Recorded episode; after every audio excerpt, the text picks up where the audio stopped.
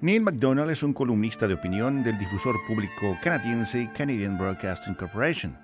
Fue corresponsal de CBC en Washington durante 12 años y pasó otros cinco años informando desde el Medio Oriente.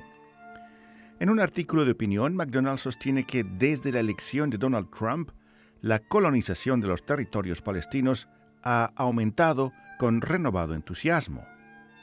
Ha llegado el momento de estar de acuerdo con una larga lista de líderes políticos, académicos y figuras públicas israelíes, tanto de izquierda como de derecha, incluidos tres ex primeros ministros, un ganador del Premio Israel, dos ex jefes del Servicio de Inteligencia israelí Shin Bet y uno de los principales periódicos del país, todos ellos han advertido que el Estado judío se está convirtiendo, o ya lo es, en un estado de apartheid.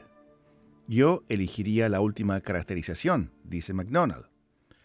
Es interesante que dentro del discurso israelí, la afirmación parece haberse convertido en rutinaria, mientras que continúa siendo radioactiva en Occidente, donde los enérgicos activistas pro-Israel escudriñan los medios, las universidades y la política, listos para declarar como antisemitismo o incitación a ello a cualquier uso de la palabra apartheid al referirse a Israel, señala el columnista de opinión Neil MacDonald. Basta ver la indignación y el veneno lanzado contra el expresidente Jimmy Carter, bajo cuyo mandato fue firmado el acuerdo de paz entre Israel y Egipto, cuando tituló su libro, publicado en 2006, Palestina, Paz, no Apartheid.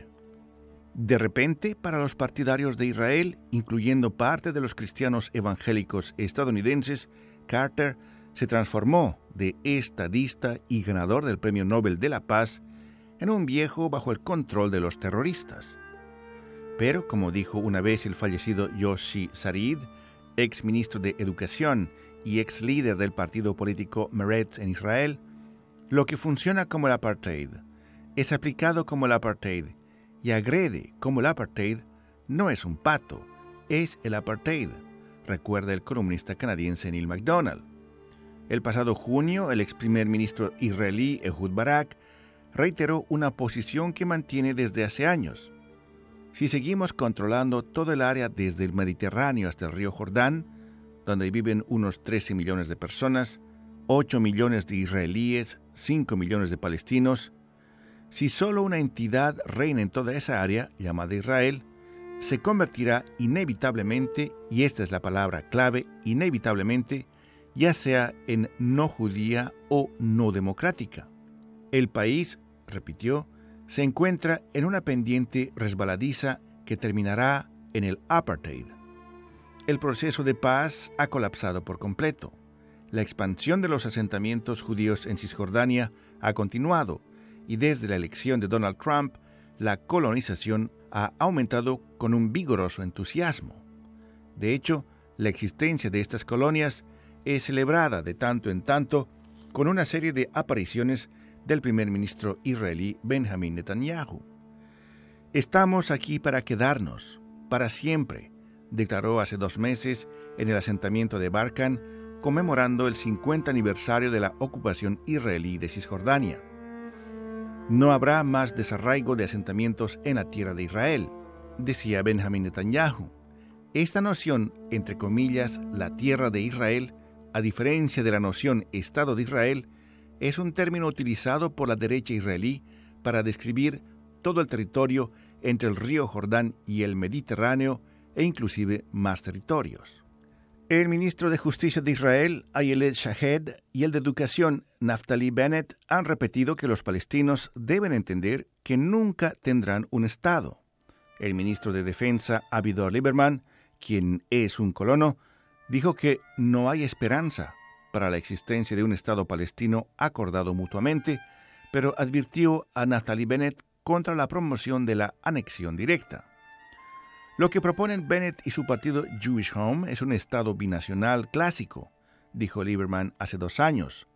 Ellos necesitan decidir si están hablando de un Estado binacional entre el río Jordán y el Mediterráneo o si están hablando de un Estado de apartheid. La lógica de Lieberman parece ser que mientras los palestinos permanezcan bajo la ocupación y gobernados por una serie de leyes, con muchos menos derechos que los israelíes, entonces no es realmente un apartheid. Esto en lugar de negarles un Estado, pero dándoles el derecho al voto en alguna versión ampliada de Israel, algo que la derecha israelí considera como un suicidio nacional. En la última década, la doctrina de Zeb Jabotinsky del muro de hierro ha dado lugar a un muro real, a veces de hierro, que se extiende aproximadamente a lo largo de las fronteras de 1967 de Cisjordania y Gaza. Las principales carreteras desde Jerusalén hacia Ramallah y Nablus y al sur hacia Belén y Hebrón ahora están bloqueadas por gigantescas barreras militares fortificadas. Los aproximadamente 750.000 colonos judíos entre Cisjordania y Jerusalén Este tienen absoluta libertad de movimiento y su propia red de caminos, en los cuales está prohibida la circulación de la clase marginal palestina. Los colonos sospechosos de crímenes tienen sus plenos derechos ante los tribunales israelíes. En cambio, los palestinos tienen que aguantar los tribunales militares, el encarcelamiento indefinido sin cargos, llamado detención administrativa, y el castigo colectivo. Los colonos tienen derecho a portar armas y a usarlas en defensa propia, no los palestinos. Los colonos tienen derecho a propiedad. Los palestinos, en cambio, tienen derecho al reclamo de la propiedad, etcétera, etcétera, dice Neil MacDonald. Benjamin Netanyahu justifica esta situación como una cuestión de supervivencia nacional, advirtiendo que cualquier territorio concedido será ocupado inmediatamente por terroristas fundamentalistas decididos a destruir el Estado de Israel, un Estado que tiene armas nucleares, tanques, aviones de combate, sistemas de defensa de misiles y más de 600.000 soldados. Su definición de terrorismo es matizada.